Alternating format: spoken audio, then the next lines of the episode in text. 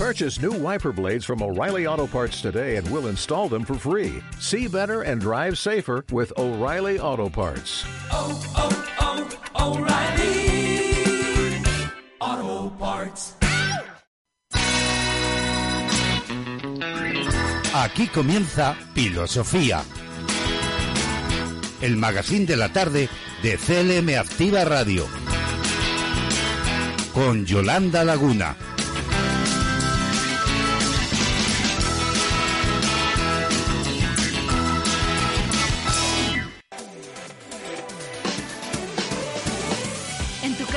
En el coche, en la oficina, en la montaña. Sintonízanos en internet allá donde quiera que estés. clmactivaradio.es y llévanos siempre en tu bolsillo.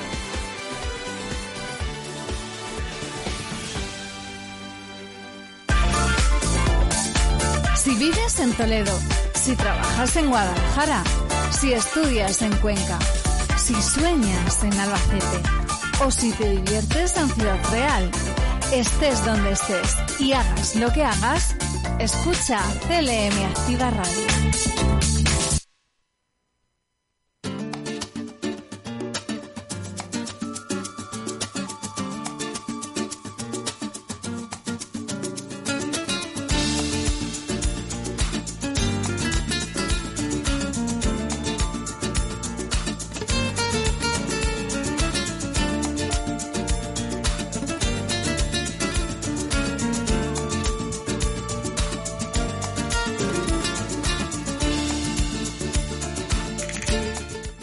Buenas tardes, filósofos. ¿Qué tal estáis?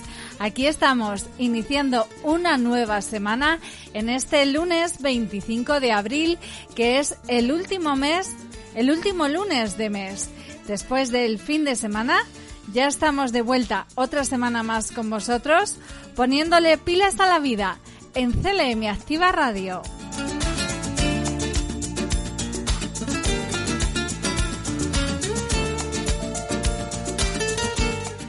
Son las 5 de la tarde y comienza Filosofía, que es la mejor forma de empezar la tarde con energía y entusiasmo, acompañado de nosotros porque tenemos por delante 90 minutos de la radio más social y entretenida.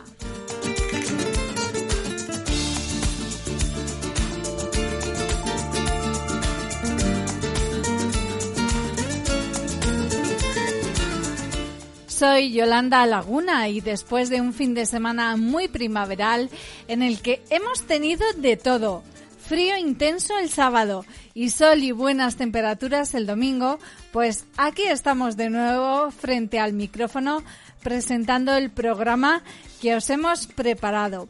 ¿Cómo se presenta la semana? Esta es una semana muy especial en la que coinciden dos meses, porque pondremos fin al mes de abril e iniciaremos el florido mes de mayo con el domingo, que además será el Día de la Madre.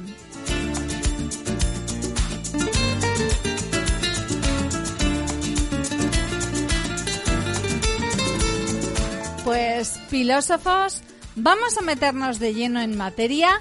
Desde estos momentos y hasta las seis y media estaremos contigo. Déjate acompañar.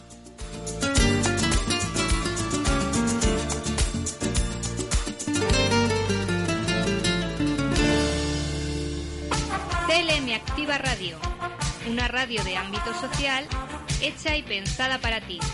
Síguenos, te sorprenderás.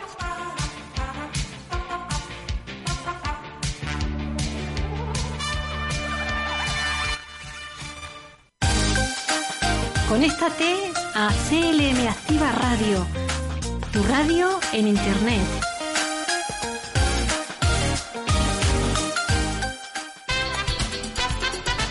Sintoniza, escucha y disfruta. Esto es CLM Activa Radio.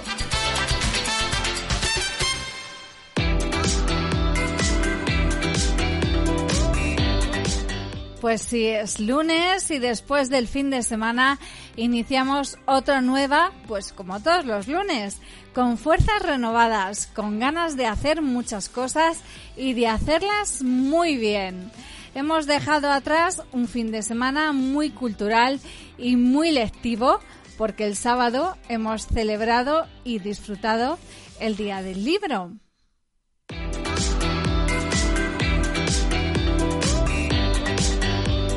Pero hoy es otro día, es 25 de abril y en esta jornada se celebra el Día Internacional del ADN para conmemorar el descubrimiento de la estructura en doble hélice del ácido desoxirribonucleico, el ADN, considerado uno de los hallazgos científicos más significativos del siglo XX y de mayor impacto en la humanidad.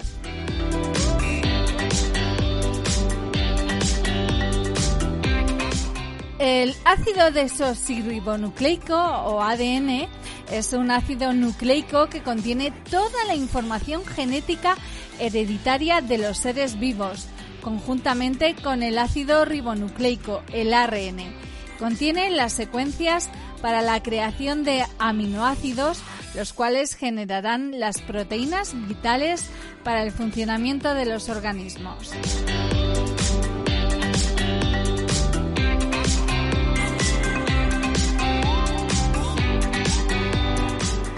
En el año 1953, James Watson, biólogo estadounidense, y Francis Crick, físico británico, propusieron el modelo de doble hélice del ADN mediante una publicación del artículo en la revista Nature.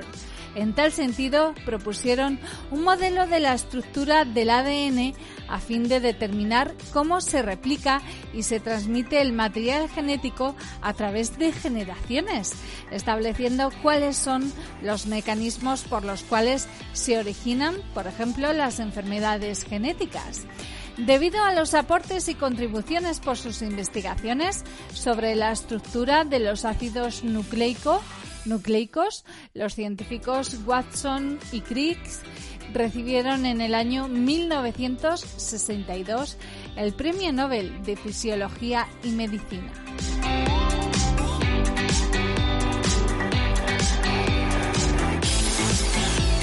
Y el ADN tiene algunos datos curiosos e interesantes que os vamos a dar a continuación. Pues, por ejemplo, el genoma humano es la secuencia completa de nuestro ADN. Un genoma tiene aproximadamente 3 billones de bases de ADN, equivalentes a 3 gigabytes de espacio de almacenamiento de un ordenador.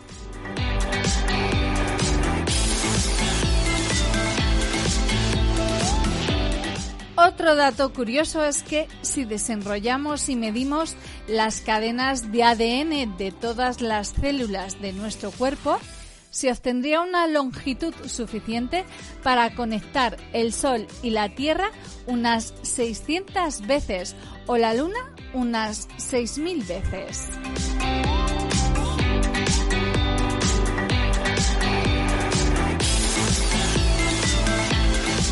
Otro dato curioso es que unos científicos encontraron un antiguo cromosoma, cromosoma Y en un hombre afroamericano en Carolina del Sur, el cual se había transmitido intacto durante 338.000 años anterior a los primeros fósiles conocidos del ser humano moderno.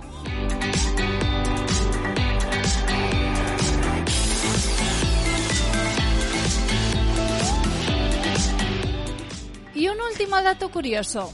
De acuerdo a un estudio de la Universidad de Colorado, las personas tendemos a escoger a una pareja con un ADN parecido al suyo, corroborando una influencia directa de nuestro material genético en la selección de un compañero de vida.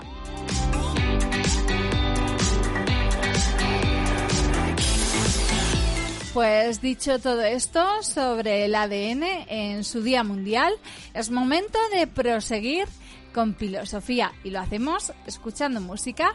Concretamente nos quedamos con Chayanne y su tema Madre Tierra. Así empezamos la semana.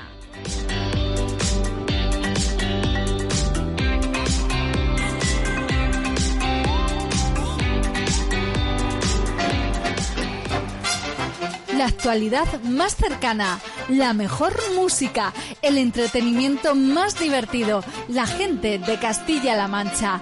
Todo lo que quieres lo tienes en CLM Activa Radio. Sintonízanos.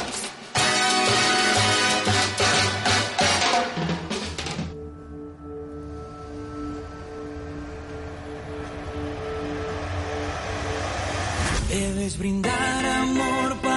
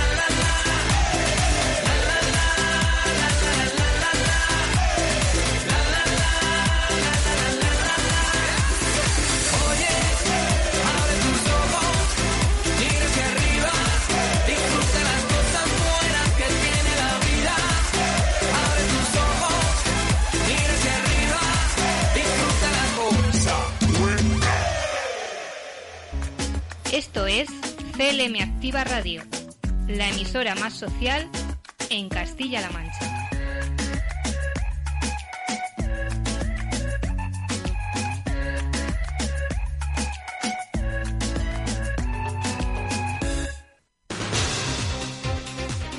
Hay que decir que le ha costado entrar a Chayanne, pero finalmente ha entrado con Madre Tierra y es que se nota que estamos de lunes y hasta los ordenadores la tecnología, hoy está rebelde aquí en CLM Activa Radio. ¿Qué se le va a hacer?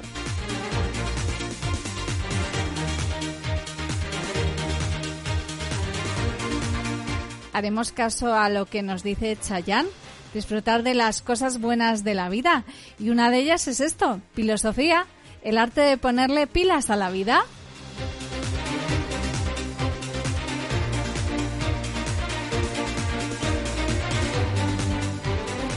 Nos aproximamos a las 5 y cuarto de la tarde en este lunes 25 de abril. Es hora de adelantaros todas las propuestas que traemos al programa en este día a Filosofía. Como siempre tenemos información, actualidad, entrevistas, cultura, música y entretenimiento. Una oferta muy completa y muy variada para que nos dejes acompañarte esta tarde.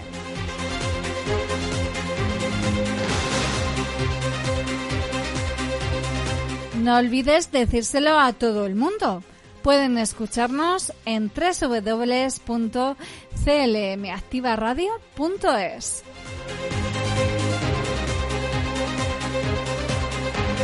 Proseguimos avanzando todos los contenidos que desarrollaremos en el programa de hoy. Como siempre, arrancamos con toda la información y la actualidad más interesante del día. Javier Rodríguez nos hará un repaso destacado a las noticias más relevantes e importantes que nos deja la jornada de hoy.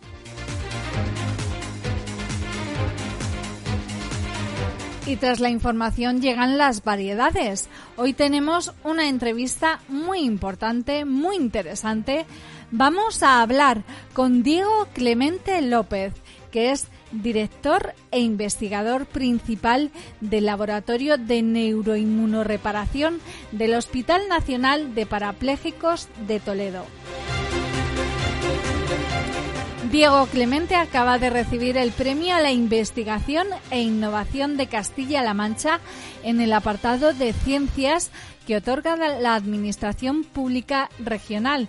El galardón lo recogerá el próximo 6 de mayo en la gala que tendrá lugar en el Museo Paleontológico de Cuenca.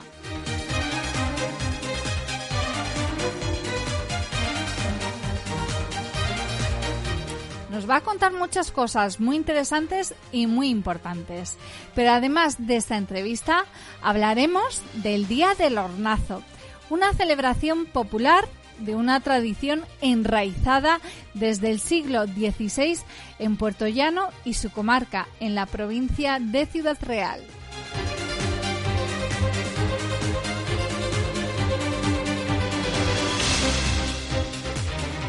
Y todo ello, si la tecnología nos lo permite, estará amenizado con un poco de música española, internacional, de hoy y de siempre. Música que sirva para recargarnos las pilas en el comienzo de esta semana. Además, como siempre, de haceros el regalo diario que os entregamos con nuestra frase final.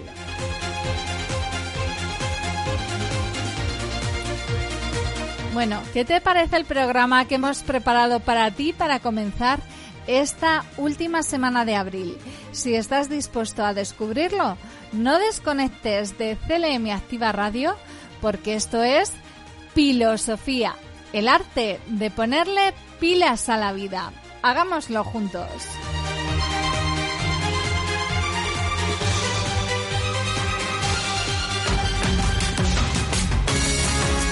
Escuchas CLM Activa, la radio más social de Castilla-La Mancha.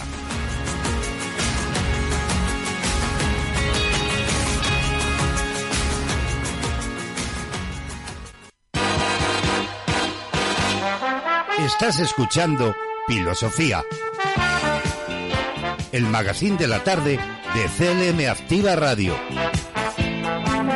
con Yolanda Laguna.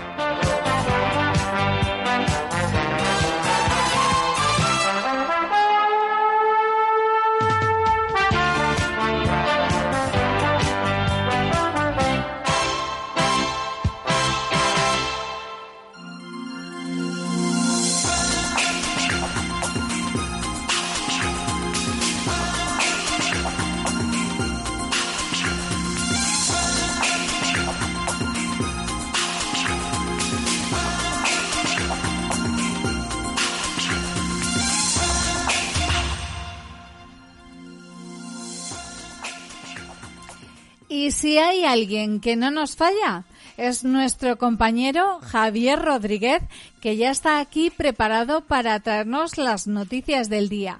Comenzamos nuestro tiempo de información haciendo especial hincapié en las noticias que resultan de mayor trascendencia e interés por su actualidad y cercanía.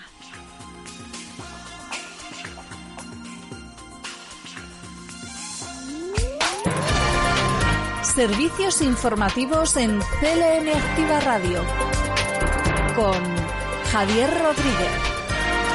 A esta hora de la tarde, Yolanda, llegamos desde redacción de informativos de CLM Activa Radio para avanzarte a ti y a tus oyentes algunos de los asuntos más importantes a esta hora de la tarde en este lunes 25 de abril en el que Castilla-La Mancha considera que la ley de bienestar animal invade competencias autonómicas. José Luis Martínez Guijarro es vicepresidente del gobierno regional. Eh, es un proyecto de ley que rezuma una desconfianza brutal hacia el modo de vida en el medio rural.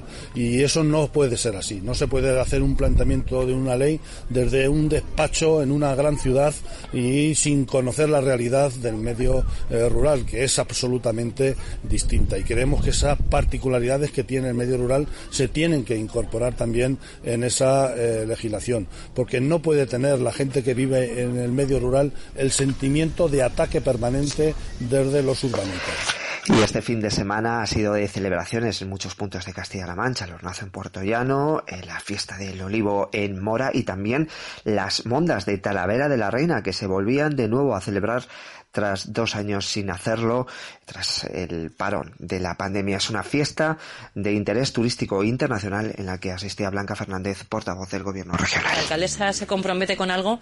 Lo primero que hace es conseguir inmediatamente la, la complicidad del presidente de Castilla-La Mancha y en este caso ya les puedo decir que tienen el apoyo en Talavera, el apoyo el Ayuntamiento de la Junta de Comunidades para esa campaña que habrá que desplegar de medios internacionales. Contaréis con el apoyo de la Junta de Comunidades porque entendemos que es una magnífica idea que va a servir no solo para bueno, consolidar y aprovechar lo que es un evento tradicional milenario, como son las mondas en Talavera, sino que además se convertirá en otro nuevo elemento atractivo, en otro elemento dinamizador de la economía, como ha sido hasta ahora el que sean fiestas de interés turístico nacional y si es de nivel internacional, pues mucho más, evidentemente. Y ahora en temas agrarios, el consejero de Agricultura, Agua y Desarrollo Rural avanzaba que se amplía la PAC hasta el próximo 16 de mayo. Para anunciar que vamos a ampliar el plazo para que los agricultores y ganaderos de Castilla-La Mancha puedan hacer la solicitud de la PAC este año hasta el 16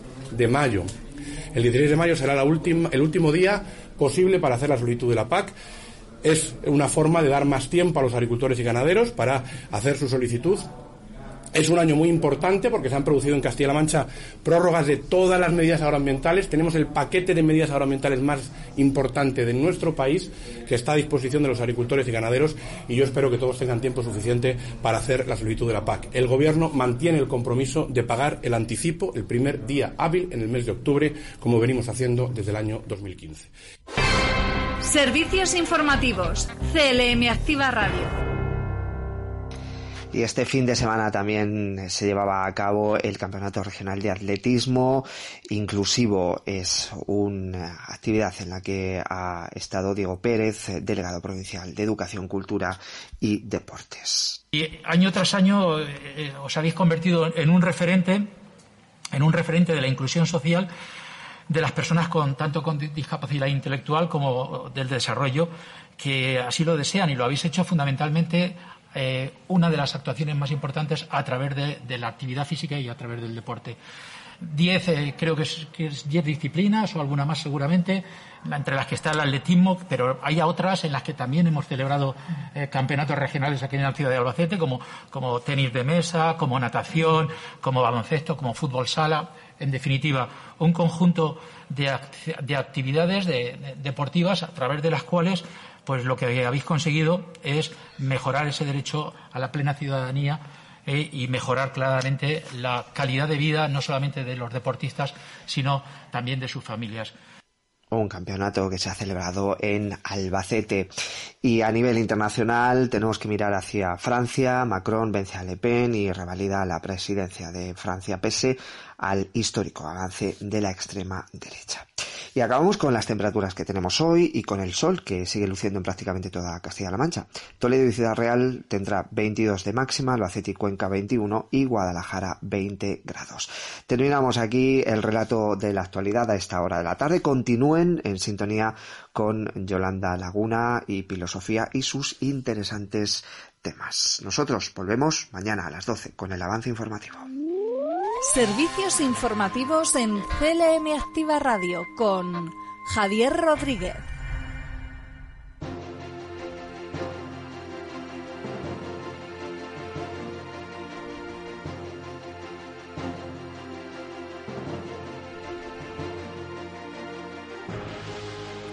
Muchísimas gracias, Javier. Ya os decía yo que nuestro compañero Javier Rodríguez no nos falla, afortunadamente.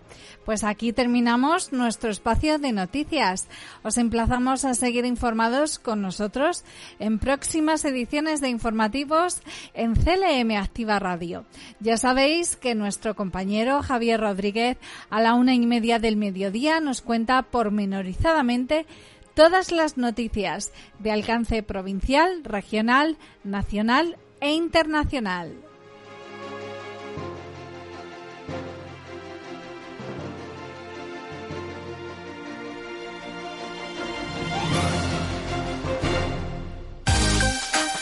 Conéctate a CLM Activa Radio, tu radio en Internet.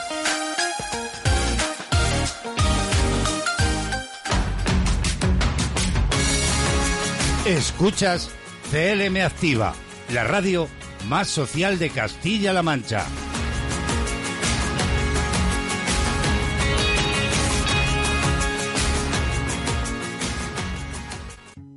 Cuento las horas casi sin querer. Que llegue el lunes y bonas y bonas y bonas y bonas y bonas y volverte a ver. Y que se acabe este fin de semana, quizás mañana. Te diré que me haces tanta falta y me tienes viviendo al revés. Que sea lunes para siempre. Y me siento en esa esquina, yo te miro y tú me miras. Lo que siento nunca lo sabrás. Yo te quisiera aquí conmigo, pero nunca te lo digo porque no tengo el valor de hablar. Mientras más pasan los días, más crece la fantasía y estas ganas me van a matar. Faltan más lunes en el calendario. Lo que yo daría para verte a diario. Me sobran domingos si no estoy contigo. No decirte que te quiero será mi mayor castigo. Y el viernes será testigo de cómo te vas. Lunes y martes pasan de una vez. Jueves y viernes si tú quieres te invito a un café. Y el miércoles que viene tal vez yo tenga suerte y me decida de repente a decírtelo bien. Parece un delito que yo te quiera mal. Me sobran motivos para quererte más. Todas tus manías yo las quiero noche y día. Sin verte no sé qué haría, no, no. Y vuelve el fin de semana con tu ausencia. Otra vez, otra vez te veo partir. Me faltan más lunes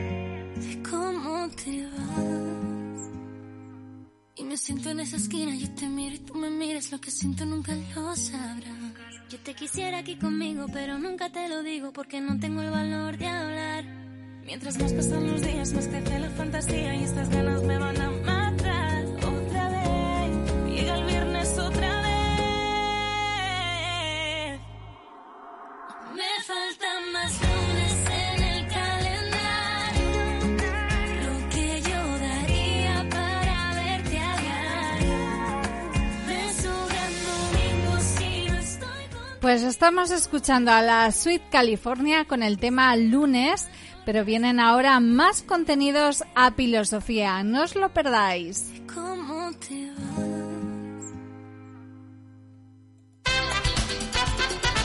Sintoniza, escucha y disfruta.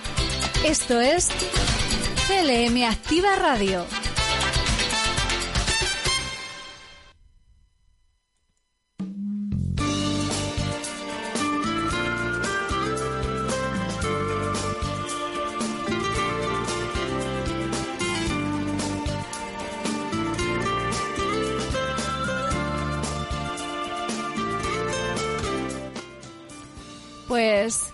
Tiempo de entrevista en nuestro programa en Filosofía, el arte de ponerle pilas a la vida.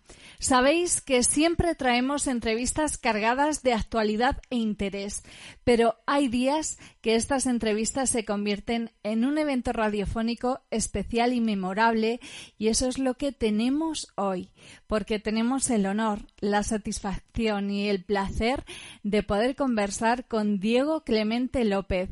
Estoy hasta emocionada, a quien ya saludamos y damos la bienvenida. Buenas tardes, Diego. Hola, buenas tardes, Yolanda. Bienvenido a Filosofía en CLM Activa Radio.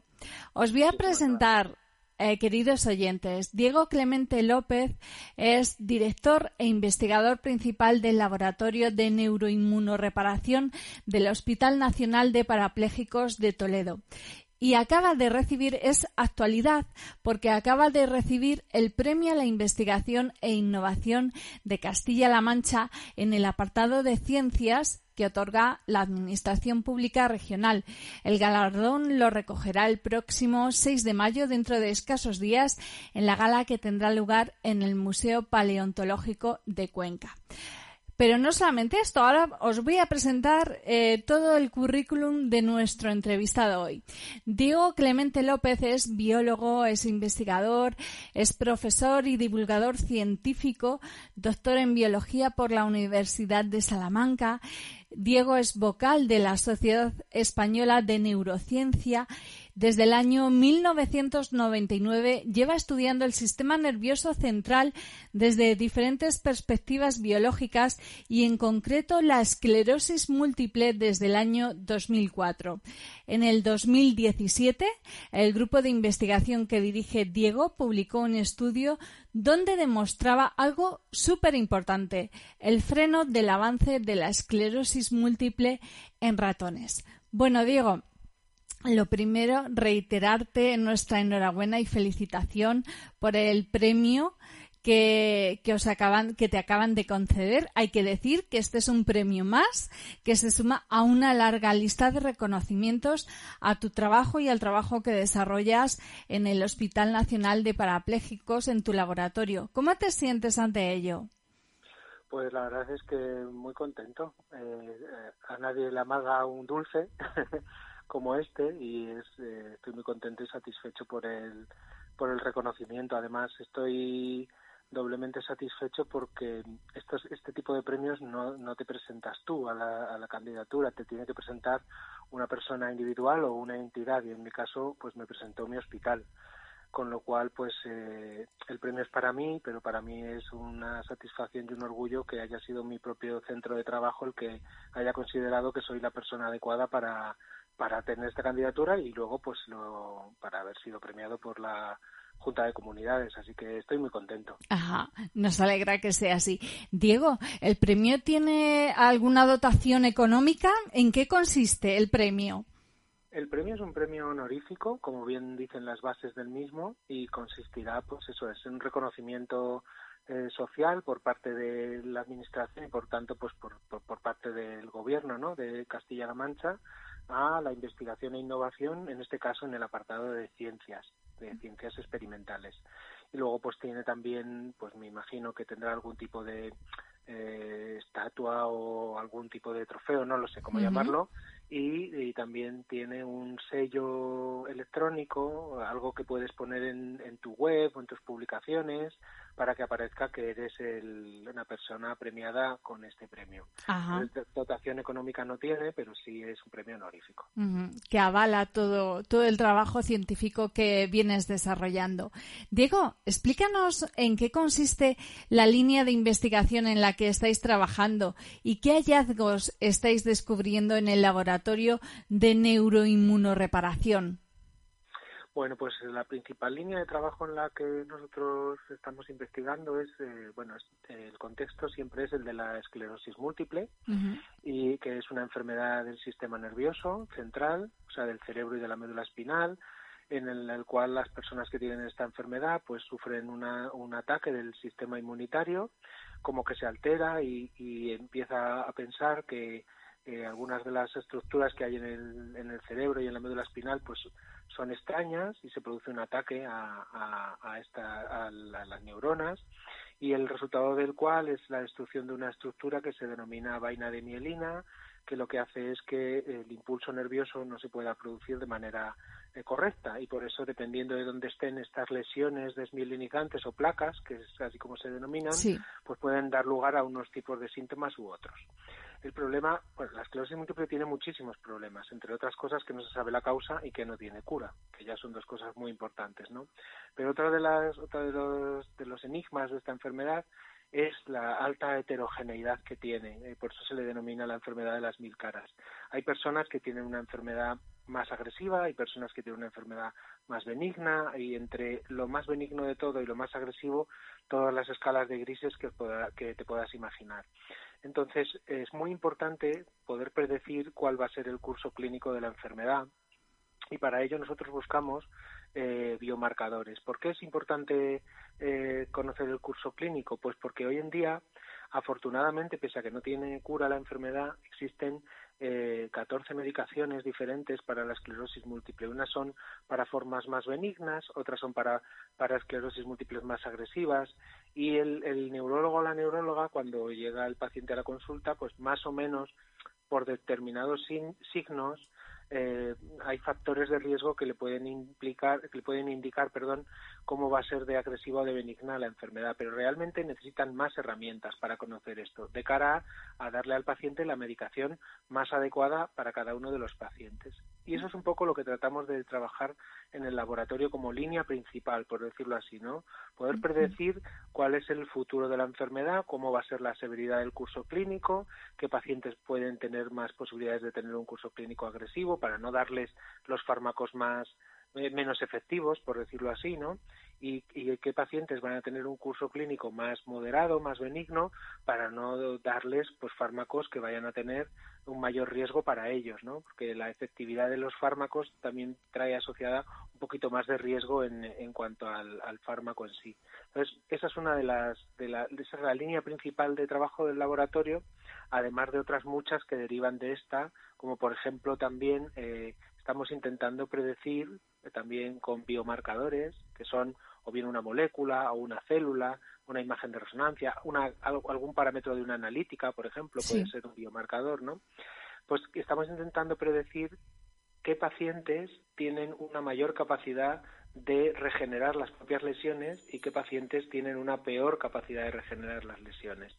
Esto lo estamos haciendo todavía en ratones, Sí. pero creo que es muy importante porque hoy en día no hay fármacos para la regeneración de la mielina, que se llaman fármacos remielinizantes, y probablemente uno de los problemas que haya en los ensayos clínicos es que se meten todos los pacientes eh, juntos, porque no existe manera de clasificarlos, y se necesitan biomarcadores para clasificar los pacientes y decir, oye, pues imagínate que podemos predecir que un grupo de pacientes tiene una capacidad endógena, una capacidad propia más, eh, más eh, fácil para regenerar. Pues estos pacientes, igual si los pones en el ensayo clínico, esos fármacos van a funcionar esos fármacos que no están funcionando. Entonces, es una manera de clasificar mejor a los pacientes para que los ensayos clínicos sean más más eh, eh, exitosos. Entonces, digamos que, que estamos un poquito en eso, en intentar predecir también si un fármaco va a funcionar o no. Siempre intentar predecir cuál es el futuro, o bien de un, de un fármaco que le vas a dar,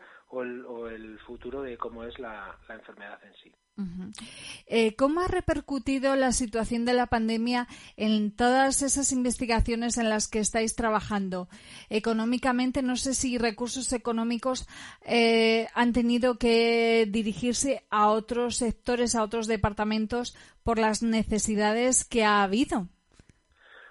No, yo creo que no. Eh, realmente lo que se hizo fue un, yo creo que cuando vino la pandemia y se, inyectó un- una serie de millones de euros para trabajar en, proyectos de, investigación relacionados con la COVID-19, no afectó a priori a los, al resto de proyectos. Nos ha afectado más nosotros que, aunque somos un laboratorio que trabajamos principalmente con modelos animales, ya llevamos unos años que, como eh, te he explicado anteriormente, queremos eh, queremos predecir el futuro, pero no el futuro de los ratones. Nosotros queremos predecir cómo es el futuro de la enfermedad en las personas. Entonces, nosotros ya hemos dado ese salto, que es lo que se conoce en nuestro en nuestro argot como la traslación de la- del, del resultado del experimento al propio paciente. Entonces colaboramos con eh, hospitales de Toledo, con el Hospital de Toledo, con el Hospital Gregorio Marañón, con la Princesa, con el Hospital de Getafe, con el 12 de octubre. Entonces, cuando llegó la primera ola de la pandemia y estábamos todos metidos en nuestra casa, evidentemente ahí nos repercutió un poco porque hubo un momento en que tuvimos que parar los experimentos. Pero lo peor de todo fue que los hospitales se dedicaban prácticamente en exclusiva a la COVID-19. Y en ese momento ni podíamos recabar nuevas muestras de pacientes, ni podíamos hacer el seguimiento, los compañeros de neurólogos y neurólogas no podían hacer el seguimiento de los pacientes en el momento adecuado, pues igual cuando había pasado un año desde la primera muestra que le sacamos y se fue retrasando un poco el trabajo, pero con el paso del tiempo, el esfuerzo tanto de ellos eh, en los distintos hospitales como nosotros y a través de pedirle una prórroga a la agencia financiadora que nos financiaba el proyecto, pues yo creo que estamos resolviendo la situación, pero sí nos afectó sobre todo en eso, en que no podíamos recibir muestras de pacientes porque, claro, nadie sabía nada del, del virus, quién se atrevía a citar a un paciente cuando se terminó la primera ola. Eh, bueno, eh, en, ese, en ese aspecto sí que nos sí que nos afectó. Diego, y en ese trabajo que estáis haciendo de tratar de predecir la evolución de la enfermedad, ¿qué es lo más difícil de hacer? Bueno, pues hay muchas cosas difíciles. La verdad es que eh, mm, es difícil encontrar. A veces, mm, fíjate, una de las cosas más difíciles de todas es motivar a los médicos para que colaboren con nosotros. Que parece que, que, que no es que es para cualquier paciente diría, pues hombre, por favor, pero si eso es lo más. No, pero los médicos están en, están en un ambiente eh, con una carga de trabajo altísima y la investigación no es su prioridad, no es su prioridad. Entonces hay que eh, hay que eh, estar en un continuo pues animándoles y, y pidiéndoles por favor que nos ayuden y que nos manden las muestras. Y la verdad es que cuando los resultados que les que les muestras de la etapa preclínica, es decir, de la de la que trabajas con los ratones son fuertes como los que les enseñábamos nosotros, porque los resultados en los ratones, nosotros ya predecimos 100% de seguridad cómo va a ser la enfermedad en un ratón. Entonces, cuando le muestras eso a un médico, dice, hombre, pues yo necesito esto Claro. para mis pacientes. Entonces, ahí se animan mucho. Esa es una de las es una de las dificultades ¿no? que tenemos que, que no solo en Toledo, en, en España en general, la colaboración entre los investigadores básicos y los clínicos. Y luego a partir de eso, pues eh, la propia heterogeneidad de la enfermedad pues hace que sea difícil, sea difícil, necesitas un tamaño de, muestra de pacientes alto y, y bueno, y, y bueno, y también la falta de dinero, eh, está claro. Ese dinero muchas veces eh, viene fundamentalmente también de los reconocimientos que os otorgan. Uno de ellos, por ejemplo, es eh, la concesión del proyecto de investigación y salud inmunoregulación en esclerosis múltiple por parte del Instituto de Salud Carlos III, cofinanciado por la Unión Europea. Creo que está, estaba dotado con cerca de 200.000 euros. Corrégeme si estoy equivocada. No, esto está muy bien. Es un poquitito más de 192.000 euros, de los Ajá. cuales eh, para, para un proyecto que acaba de comenzar ahora en, 2000, en 2022 y que terminará en, en 2024.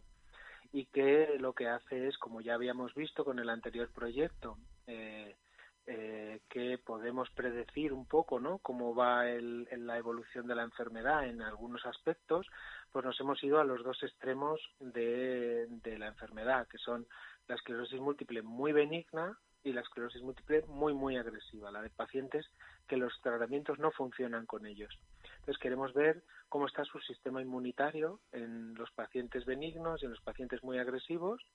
Queremos saber por qué, qué- cosas encontramos de diferentes entre unos y los otros, siempre con el fin de poder predecir desde un desde el inicio de la enfermedad pues cómo si, si estás enfrente a un paciente con una esclerosis múltiple benigna no le des ningún tratamiento porque no lo va a necesitar, ¿no? Sí. y no, no le sometas a eso, ni gastes esos recursos.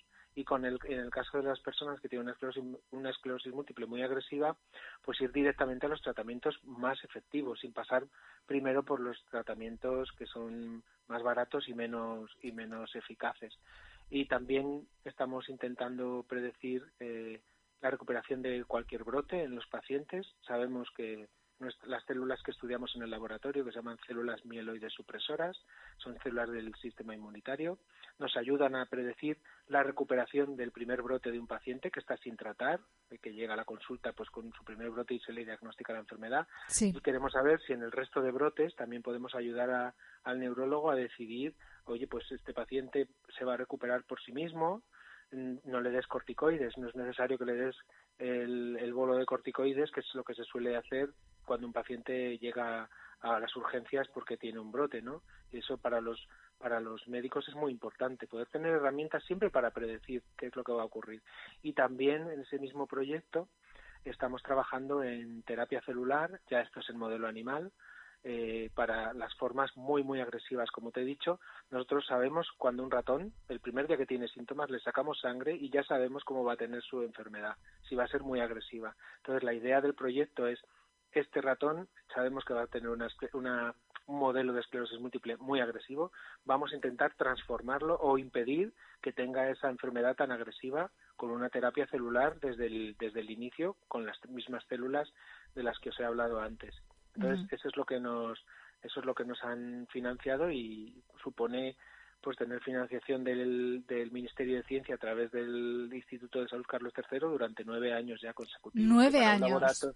Que para un laboratorio que acaba de echar a andar, pues no está nada mal. Está muy bien, está muy bien, la verdad, porque, pues, oye, garantiza esa investigación durante nueve años eh, que pueden permitir conseguir grandes e importantes avances.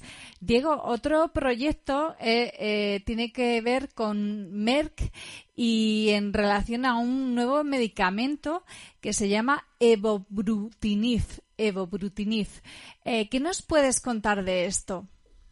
Bueno, pues lo primero que nos eh, fue el resultado de muchos años de trabajo eh, de, insistencia y de, pues eso, de muchos años, sobre todo de, de comunicación con, con la propia empresa, ¿no? Y apoyados por la filial española de Merck, eh, que bueno, pues nos conoció, conoció el laboratorio, nuestras líneas de investigación, cómo trabajamos, cómo de serios, los serios somos, el Hospital Nacional de Parapléjicos, el prestigio que tiene, y entonces pues eh, nos invitaron a presentar un proyecto a, a esta empresa y lo enviamos no a Merck España, lo mandamos a Merck Internacional.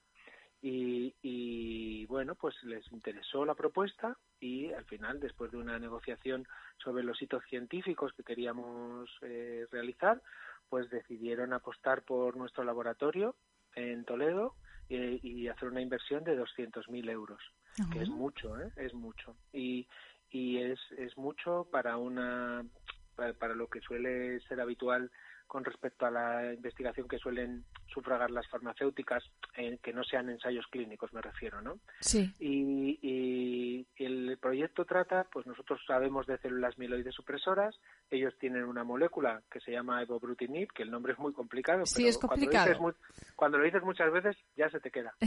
Pues el eh, evobrutinib, que es un, es un fármaco que inhibe una, una proteína de las células que se llama BTK, eh, no le- tiene, son las siglas de un nombre más complicado todavía, pero que sí que está en fase de ensayo clínico actualmente, en fase 3, muy prometedora. eh, parece que el, ens- el ensayo clínico va muy bien y lo que nosotros les proponemos es, oye, pues eh, nosotros sabemos de estas células, creo que somos el laboratorio adecuado para que probemos si tu molécula hace algo en nuestras células, que sabemos que son unas células positivas, que sirven para controlar la inflamación, etcétera, etcétera. Y, y les pareció interesante y así empezó la, la colaboración y la verdad es que estamos los resultados que estamos teniendo están siendo muy interesantes la verdad Ajá. Y otro, otro hito del laboratorio de inmunoreparación es el de eh, la publicación en la revista Biomedicines, eh, la revisión bibliográfica eh, Regulatory Cells in Multiple Sclerosis from Blood to Brain. ¿Qué nos puedes contar sobre este artículo? Bueno, pues este es un artículo que nos hace mucha ilusión. Los científicos y las científicas publicamos dos tipos de, de- tenemos dos tipos de publicaciones, ¿no? Los artículos originales, pues que donde cuentas los resultados de tus experimentos y cuando ya eres eh, tienes cierta experiencia en un campo determinado, a veces por invitación, a veces de motu propio, tú presentas una revisión bibliográfica sobre un campo determinado. Entonces, este, este artículo que has comentado trata sobre las células reguladoras de la inflamación, tanto a nivel periférico, en la sangre periférica, como eh, dentro del sistema nervioso central. ¿Por qué creemos que es interesante? Porque, primero, las células mieloides supresoras son células reguladoras, entonces nosotros sabemos de lo que estamos hablando. Eh, cuando hay una, una inflamación, el proceso de una inflamación no es ni bueno ni malo, es un proceso para controlar que todo vuelva a la normalidad. El problema en la esclerosis eh, eh, existen unos, unos mecanismos que se llaman proinflamatorios, que si no existiesen los mecanismos reguladores de la inflamación, como las células mieloides supresoras, pues harían que la inflamación existiese siempre y, por ejemplo, si te pillas un dedo con una puerta, pues lo tendrías hinchado siempre. Nunca se te, nunca se te controlaría la inflamación y se te regeneraría. Pues en este artículo lo que nosotros, eh, en esta revisión bibliográfica, lo que ponemos de manifiesto es la importancia del estudio de las células reguladoras, de todo tipo de células reguladoras de la respuesta inmunitaria, tanto a nivel de sangre como, dado nuestro perfil de, de neurocientíficos, también lo poco que se sabe a día de hoy de ellas dentro del sistema nervioso central, que es también una de las líneas de trabajo de- del laboratorio, ¿no? El estudio de qué se sabe de nuestras células mieloides supresoras dentro del cerebro. Pero en la revisión no solo hablamos de estas células, hablamos de muchos otros tipos de células reguladoras. Y nos hace especial ilusión porque es uno de los primeros artículos que ha firmado prácticamente todo el grupo de investigación de la, con las nuevas incorporaciones y bueno, pues estamos muy satisfechos. ¿Qué nos puedes contar acerca del último descubrimiento, lo que supone el descubrimiento de la relación del virus Epstein-Barr y su vinculación con la esclerosis múltiple? Bueno, pues el virus de Epstein-Barr es el virus que causa, como mucha gente sabrá, la enfermedad del beso, mononucleosis infecciosa. Y hace poquitos meses eh, se salió un artículo publicado en la revista en la revista Science que eh, explicaba, digamos que era el, el- el primer artículo que mostraba mm, o que se acercaba más a demostrar la causalidad de la enfermedad, es decir, que el virus de Epstein-Barr eh, es, un, es un factor necesario para que se desarrolle la enfermedad. Es decir, que si una persona no tiene el virus de Epstein-Barr, la probabilidad de, de que desarrolle esclerosis múltiple es nula, por decir, nunca es cero, pero es prácticamente cero. El problema está en que el 95% de las personas o más tenemos el virus de Epstein-Barr, no- sí. lo tenemos en nuestro organismo, con lo cual lo que te está diciendo es que es un factor necesario, desencadenante de la enfermedad, pero no es suficiente. Eh, todo, si no, el 95% de todos los que estamos escuchando este programa tendríamos esclerosis Ajá. múltiple y no es verdad. Entonces, lo, lo, que, lo que sí que fue un buen avance, fue un gran avance, porque fue el, el que más se ha aproximado a demostrar que necesitas estar infectado con el virus para desarrollar la enfermedad. Eso es muy importante científicamente, pero es- eso eh, trae también dos connotaciones, eh, dos derivadas tan importantes o más que esta. Por ejemplo, si de verdad el virus es uno de los causantes de la enfermedad, un factor importante, una vacuna contra ese virus haría que, que cada vez fuera más difícil que existiese la esclerosis múltiple. Desafortunadamente está eh, por lo que he podido leer, porque no es, yo no soy, de- no- no trabajo en desarrollo de vacunas ni tengo esa, no tengo ese conocimiento, pero sí que por lo que he leído es difícil, está siendo difícil conseguir la vacuna de ese virus. Pero en el momento en que se consiga, eh, pues todos podemos pensar que si el, el virus es el que desencadena una enfermedad, si no hay virus, pues no hay enfermedad. No habrá enfermedad. Y, y la otra, y eso es muy importante, por ejemplo, para personas que tienen en su familia una, un paciente con esclerosis múltiple. La probabilidad de tener esclerosis múltiple en la población general es muy baja, pero aumenta, no es, no es exageradamente alta, pero aumenta cuando tu familiar tiene, cuando tu madre o tu padre o tu hermano tiene esclerosis múltiple. Entonces, en estas personas, yo no, yo no digo que nos vacunen a todos de, contra el virus de Epstein-Barr en el momento en que se consiga, pero en estas personas en concreto, pues igual es, es muy importante que, que se les vacune con esta, con esta futura vacuna. Y la otra derivada que te comentaba es que si realmente el virus es un factor no solo desencadenante, sino para que se perpetúe la enfermedad, pues el tratamiento con antivirales específicos contra ese virus podría también favorecer la mejoría de la, en la enfermedad. Entonces, digamos que ha sido muy potente el hallazgo, sobre todo por, por todo lo que va a implicar en el futuro, que no siempre los hallazgos a veces son muy importantes, pero también son importantes por lo que puede venir en el futuro. Entonces, eh, fue la verdad es que fue un bombazo, un bombazo. Pues ojalá traiga eh, buenas noticias y esperanza para, para seguir con, con esa, ese hito de conseguir frenar la esclerosis múltiple. Eh, Diego, en relación a la actualidad, eh, pues seguimos hablando del coronavirus, del COVID-19. Y tú a finales de enero participaste en la mesa redonda sobre el acceso universal a la vacunación contra el COVID-19, una mesa redonda que estaba organizada por Amnistía Internacional. ¿Cuáles, cuáles fueron las conclusiones? Bueno, además es, es que además de, de científico también soy activista y socio de Amnistía Internacional y por eso por eso estuve de moderador de, en esa mesa, ¿no? Porque soy el- la persona en el grupo de aquí de Toledo que, que está llevando ese tema pues por afinidad profesional. Y las conclusiones es que la- en España va muy bien la vacunación, pero en, en- hay muchos países, sobre todo de África y de, y de América, de Sudamérica, donde la vacunación está siendo es muy baja. El porcentaje de vacunación es bajísimo. Entonces, el, el problema está en que todos esos sitios eh, son caldos de cultivo de nuevas variantes de la enfermedad.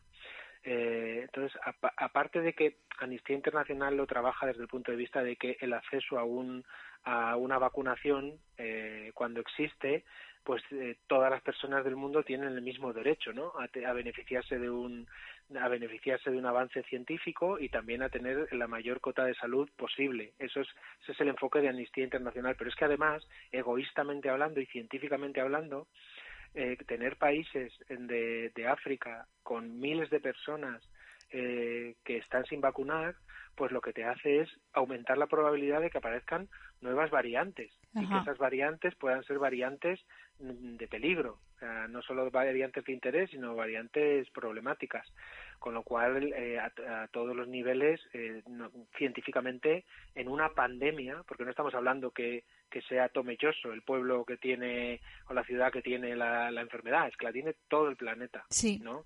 Entonces, eh, vacunar al 98% de la población de España, el 80% de Estados Unidos y tener el 90% de África sin vacunar, pues no tiene sentido Claro. científicamente hablando. Esa fue la principal con eh, la principal eh, pues eso, el consenso al que llegamos en aquella mesa redonda. Entonces, ¿qué es lo que tienen que hacer los países en relación a este sentido? Si ya casi la práctica totalidad de la población, por ejemplo en España, estamos inmunizados, eh, ¿qué debe hacer España en ese sentido? ¿Donar vacunas? No sé. Bueno, lo que pide Amnistía Internacional es que se, de- se aumenten las donaciones de vacunas a, a terceros países, también que se que se que las multinacionales eh, em, eh, como se dice Ex- que exista una exención de, de patentes, es decir, que la que se que se supriman las patentes de manera temporal Sí. para que todo el mundo pueda tener acceso a, a la tecnología de producción de las vacunas y también que se intercambie eh, que se que se mm, sí que se intercambie la, la propia tecnología que se ponga a, dispos- a disposición de otros países Sí. que podrían desarrollar la vacuna también en, su, en sus territorios, tipo la India, Sudáfrica, ese tipo de países, ¿no? Entonces, desde el punto de vista de Amnistía Internacional, lo que hay que hacer es eso. Desde el punto de vista de España, pues hay que animar a la, a la gente que queda sin vacunar a que se vacune, porque evidentemente la vacuna ha demostrado que la, no se ha acabado con la enfermedad, pero sí se ha acabado con la enfermedad grave. Y, y en ese sentido, pues cuanto, cuanto menos grave es la enfermedad, menos virus tienes en tu cuerpo cuando te contagias y menos capacidad de contagiárselo a los demás. y, y además creas eh, memoria inmunológica, con lo cual estás más preparado para para futura para futuras cepas o, fu- o futuras variantes, perdón. Por otro lado también hay que seguir trabajando en, en vacunas que sean esterilizantes, que es decir, que no que no que no te mm, protejan de la enfermedad grave, sino que además eh, te impidan coger la enfermedad, te impidan, te impidan enfermar, ¿no? Y en ese sentido hay algunos grupos españoles que están trabajando en ello. Entonces, desde el gobierno del Estado, pues lo que tienen que hacer es eh, favorecer que llegue la vacunación a todo el mundo, desde ese punto de vista, tanto en España, que también hay personas que no, ti- no tienen acceso a la vacunación en España, por ejemplo, porque son inmigrantes sin papeles.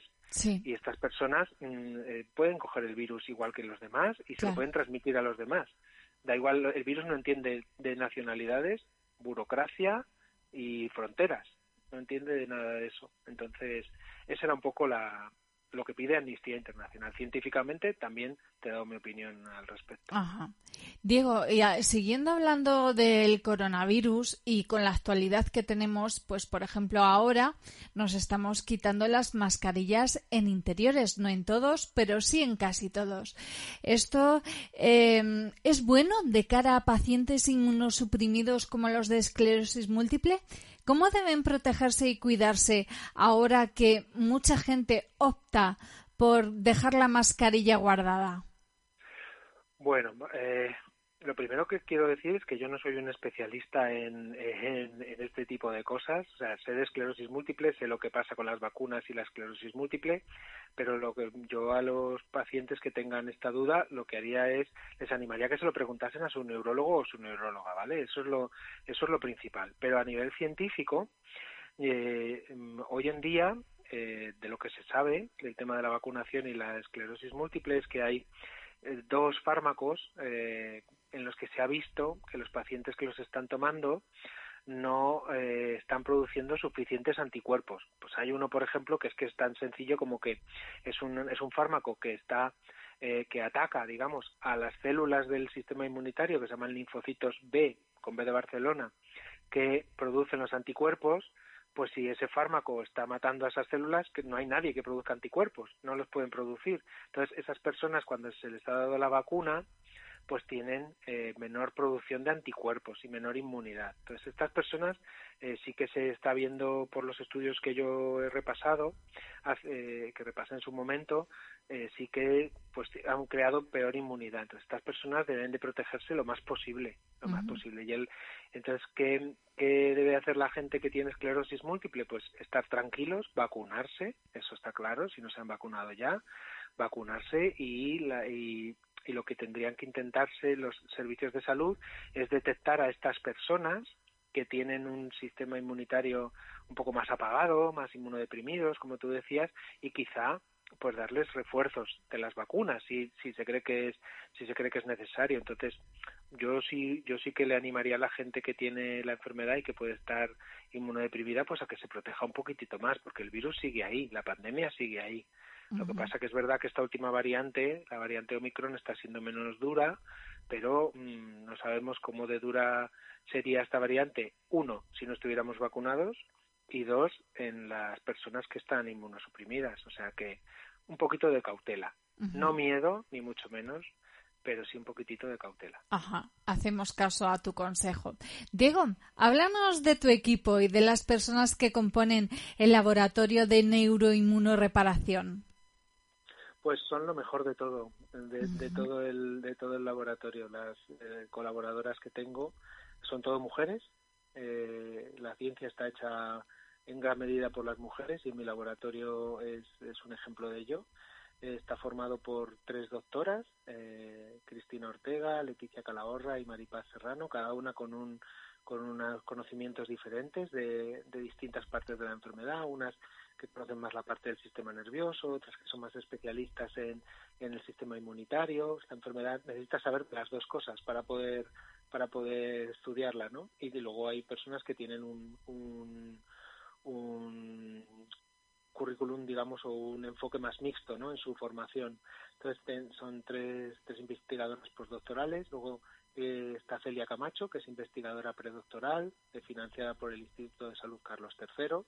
Leticia también está eh, financiada por uno de los proyectos del Instituto de Salud Carlos III. Maripaz está financiada por las ayudas de la Consejería de Sanidad para la investigación de, para eh, incorporación de doctores.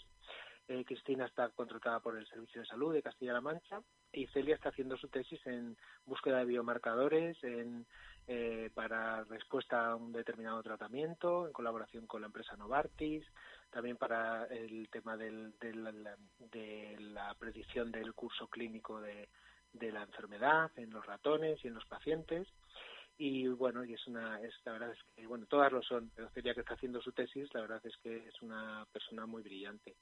Y, y luego está Isabel Machín que lleva conmigo desde el principio que es la manager es digamos que es la persona que organiza el laboratorio eh, es la que nos regaña cuando hacemos cuando está todo desordenado también y ese tipo de cosas y la que lleva las cuentas o me ayuda a llevar las cuentas y, y los pedidos y todo ese tipo de cosas y también hace muchos experimentos y luego está Inmaculada eh, eh, Inmaculada que, que es técnico de laboratorio y que, y que está contratada gracias a la ayuda de, que tenemos con la empresa Merck. Eh, cada una lleva de las investigadoras postdoctorales y la predoctoral e incluso Isabel llevan sus propias líneas de trabajo eh, complementarias y hay un ambiente de trabajo muy bueno, muy colaborativo y, y estoy, la verdad es que tengo mucha suerte de, de tenerlas. La suerte es nuestra de teneros a vosotros y de todos los eh, logros investigadores que estáis obteniendo. Eh, Diego, vuestro departamento desarrolla un papel divul- divulgativo de la ciencia y la investigación muy importante. Vosotros abrís las puertas del laboratorio a las asociaciones de pacientes. Hace muy poquito recibisteis también la visita del embajador de Reino Unido en España, Hugh Elliot. Cuéntanos, eh, ¿por qué se interesó? ¿Qué le llamó más la atención? Bueno, pues eh, la verdad es que fue una- un día muy especial para nosotros. Eh, el embajador pues eh, puso en las redes sociales cuando llegó a España, yo creo que destinado, creo que acababa de llegar destinado a España un un, un, un tuit en el que estuvo contando una anécdota de que cuando vino a España cuando era joven eh, perdón, en Burgos le, eh, le robaron, me parece que la bici o alguna cosa así, y que una persona de una familia de Burgos pues la había acogido porque debía de haber perdido casi todo. Y entonces ahora que volvía de embajador quería conocer a, quería volver a saludar a esta persona y lo puso en las redes sociales. ¿Y cuál fue la sorpresa? De que esta persona había fallecido y había fallecido a causa de la esclerosis múltiple, que es algo muy poco habitual, pero que todavía lamentablemente puede ocurrir, ¿no? Sí. y entonces él eh, mismo eh, contó en las redes sociales que para él la esclerosis múltiple era una enfermedad muy importante porque su la hermana de su mujer eh, la padecía entonces pues eh, yo siendo de Burgos eh, no Burgos ciudad pero sí de Burgos provincia de Miranda de Ebro pues escribí y le, mandé una carta y le invité a conocer la investigación de nuestro grupo y me contestó, sorprendentemente me contestó, me dijo que sí, que iba a venir y llegó la pandemia. Cuando ya se acabaron las dos primeras olas, me volvió a escribir y bueno, pasó un año, llegó el Brexit también, supongo que tendría muchísimo trabajo con toda esa con toda esa historia y, y hace poquito pues me volvió a escribir que no se había olvidado y que quería venir a conocernos y por eso vino y estuve, fue una visita privada, no vino como embajador, aunque Sí. siempre es el embajador, ¿no? Sí. pero vino en una visita privada y le estuvimos contando pues las cosas que hacíamos y luego le invité también a conocer la Asociación de Pacientes de Toledo y allí se desplazó y estuvo visitando a los pacientes y con la junta directiva de la asociación y bueno pues fue muy fue muy agradable fue muy agradable Ujú. También hace muy poquito habéis tenido una participación destacada en la docencia presencial sobre oligodendrocitos en la Universidad de Barcelona. Cuéntame qué tal fue.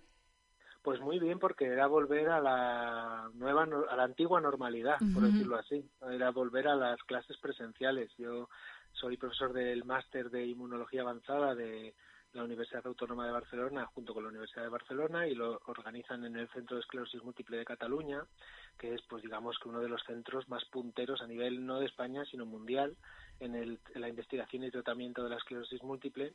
Y yo, pues, eh, humildemente les doy una clase sobre oligodendrocitos, que son las células que producen la mielina en el sistema nervioso central, ¿no?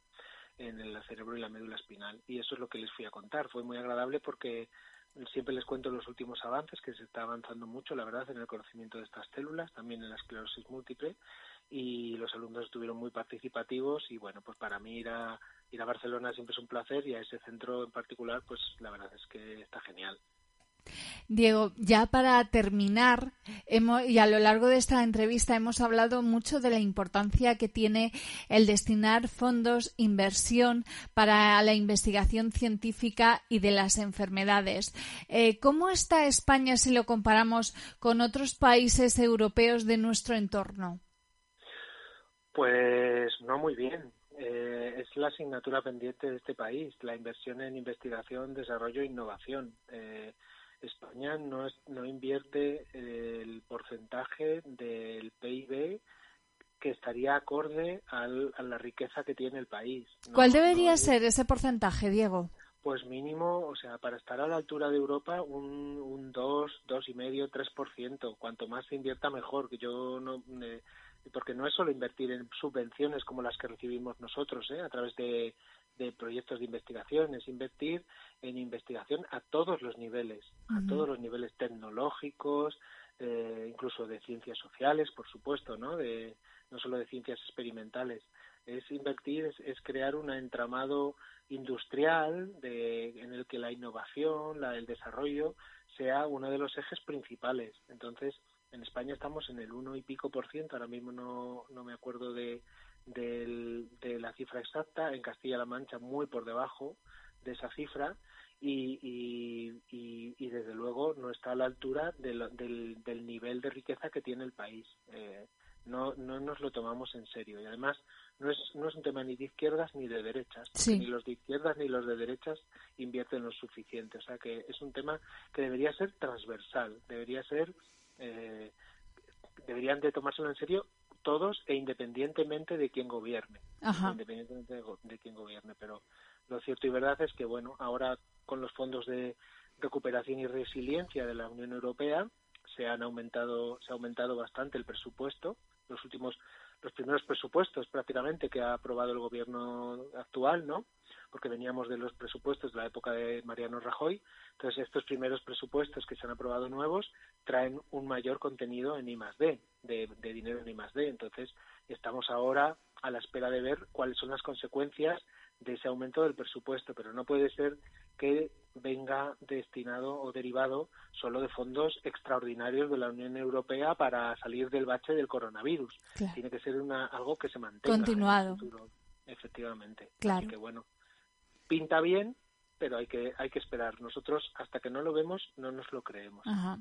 Para terminar, Diego, una pequeña reflexión en relación a esto. Yo el otro día escuchaba que Rusia destinaba el 27% de su presupuesto eh, en defensa. Y yo particularmente pensaba, madre mía, si este porcentaje se destinara a investigación y en sanidad. ¿Qué haríais los investigadores con un presupuesto así? ¿Qué podríamos conseguir? La verdad es que no lo sé. No, o sea, es algo inimaginable. Eh, es- ni siquiera Corea del Sur, Estados Unidos invierte eso en I+D. ¿eh? No, no creo que fuera, tampoco creo que fuera una buena idea. Si sumamos con la sanidad es otra cosa, pero si sumamos, si solo hablamos de investigación, desarrollo e innovación, eh, sería algo inimaginable. Lo que sí sé, lo que sí puedo decirte a ti y a todos los que nos estén escuchando es que eh, la ciencia es cara, la ciencia cuesta dinero, como cualquier actividad, pero la nuestra tiene, tiene esa particularidad, no se hace sin dinero y que eh, cuando tienes eh, lo más valioso de todo que podemos tener son las ideas, porque esas, esas sí que las tengo yo, yo tengo las mías y esas no me las va a robar nadie, ni me las puede copiar nadie, ¿no? pero sí que no es lo mismo llegar a un, al destino en un Ferrari que en un Seat Panda. No, no es lo mismo.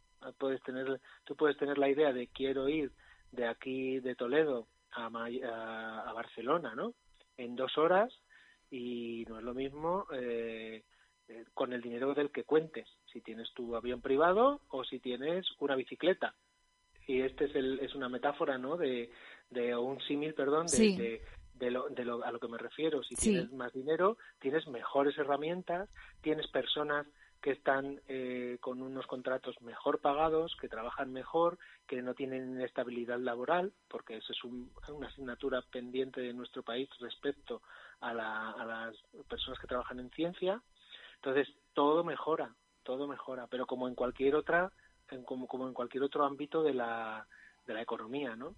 Y, y además, eh, eh, pues sería para el país sería algo eh, sería enriquecedor porque cuando tú pones todos los huevos en la misma cesta y la cesta se cae y llama, si esa cesta se llama turismo pues es lo que pasa y hay un bache como el del coronavirus pues es lo que se nota que los países que tienen muchas industrias dedicadas a la investigación pues sufren menos la- la- los golpes de la economía porque tienen lo- ellos dicen no más músculo para resolver este tipo de situaciones y en España pues estamos un poquito enclenques en ese sentido.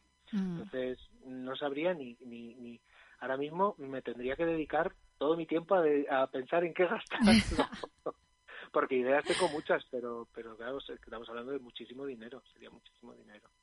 Bueno, Diego, pues se nos acaba el tiempo de entrevista, pero te reiteramos nuestra felicitación por este merecidísimo reconocimiento que te acaban de otorgar, el premio a la investigación e innovación de Castilla-La Mancha en el apartado de ciencias. Hazla extensiva también a todo tu equipo y te deseamos muchos más logros y avances en investigación porque sin duda repercute en la mejora del bienestar y en la calidad de vida de tantas personas afectadas por esta enfermedad neurológica. Ha sido un verdadero placer volver a reencontrarnos contigo, Diego. muchísimas gracias Yolanda por la por el interés por la invitación y por la entrevista Pues hasta la próxima, Diego. adiós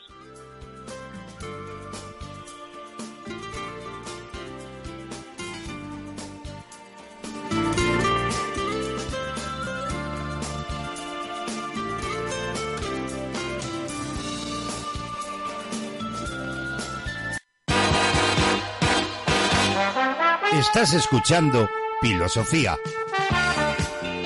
El magazine de la tarde de CLM Activa Radio. Con Yolanda Laguna.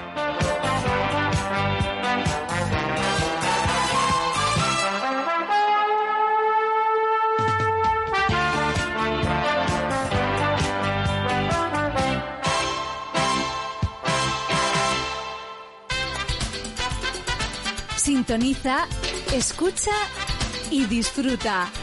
Esto es CLM Activa Radio.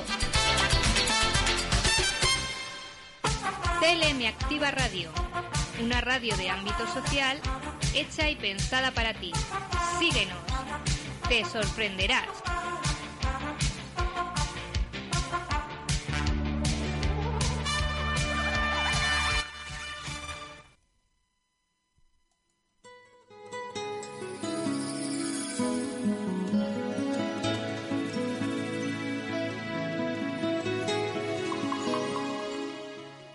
Este domingo, Puerto Llano y su comarca ha celebrado una fiesta y una tradición de siglos.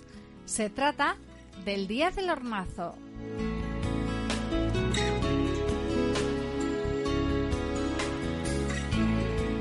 La celebración del Día del Hornazo es una tradición que se remonta al siglo XVI como una costumbre que surgió en ambas vertientes de Sierra Morena, extendiéndose por el campo de Calatrava a iniciativa de los clérigos, con el fin de que los fieles celebrasen la resurrección de Jesús.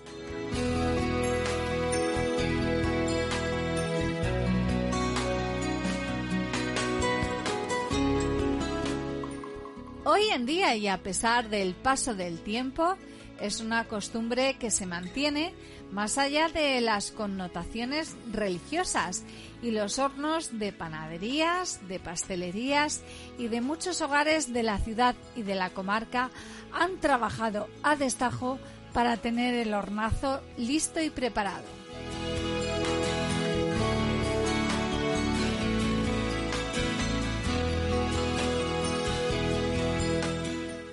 Los puertoyanenses aprovechan el día del hornazo para pasar unas horas en el campo, en los alrededores de la ciudad, como la de Saboyal, los cerros de Santa Ana y San Esteban, el valle de Alcudia y Sierra Madrona, entre otros.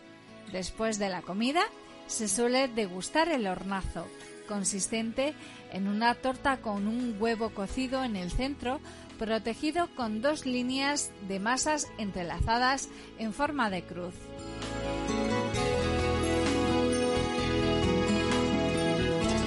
Algunas pastelerías decoran los hornazos con almendras y anises e incluso pintan los huevos. Además, algunos tienen cobertura de chocolate.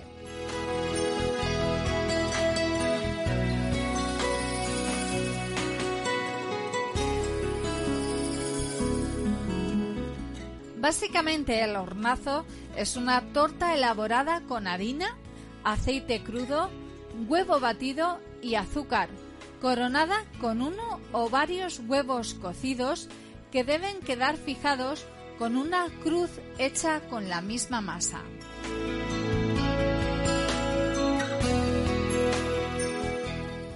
Tras ser horneado y bañado con huevo y azúcar, suele presentarse también con almendras o anises.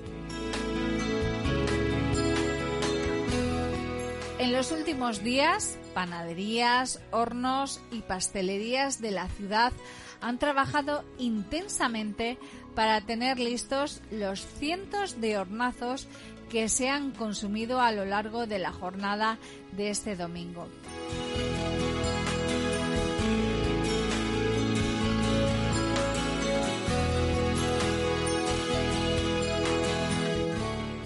Este hornazo en otros sitios se denomina mona de Pascua, torta de resurrección o torta de San Marcos y simboliza el huevo de Pascua de resurrección y yendo un poco más allá se traduce en vida y renovación con el fin del invierno y el inicio de la primavera.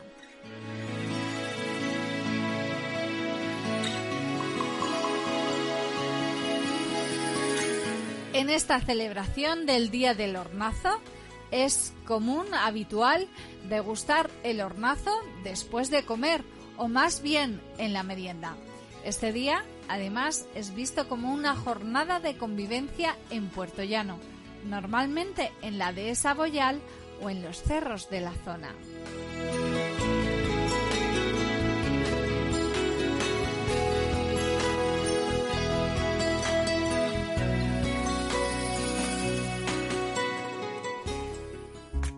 Esto es CLM Activa Radio, la emisora más social en Castilla-La Mancha.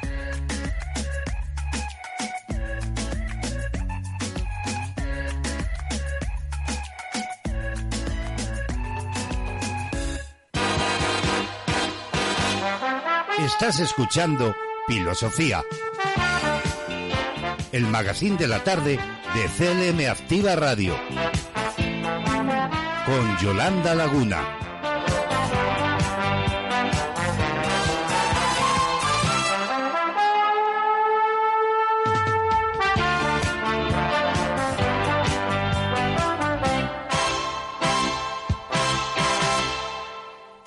CLM Activa Radio, una radio de ámbito social hecha y pensada para ti. Síguenos, te sorprenderás.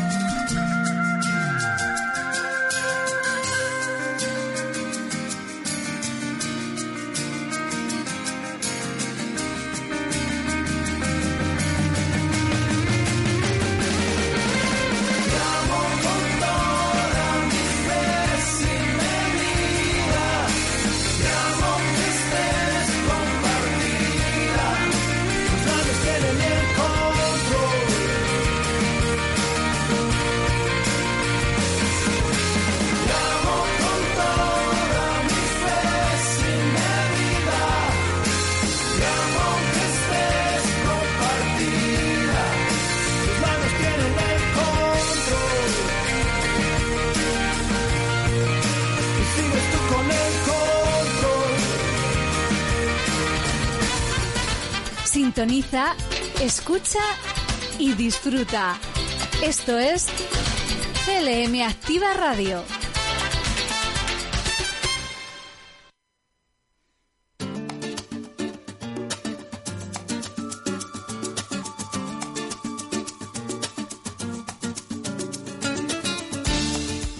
Pues nos tenemos que ir y lo hacemos después de haber escuchado Labios Compartidos de Maná.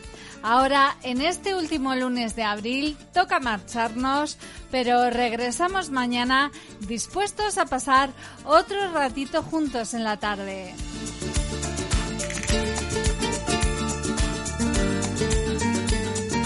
Y antes de marcharme, os quiero dejar mi regalo diario en una frase hoy de Antoine de Saint-Exupéry y que dice: Dos cosas te definen, tu actitud cuando no tienes nada y tu humildad cuando lo tienes todo.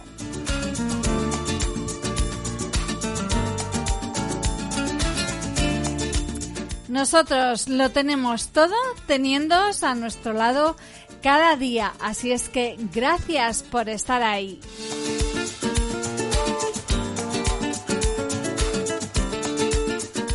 Hasta mañana, filósofos. No olvidéis ponerle pilas a la vida.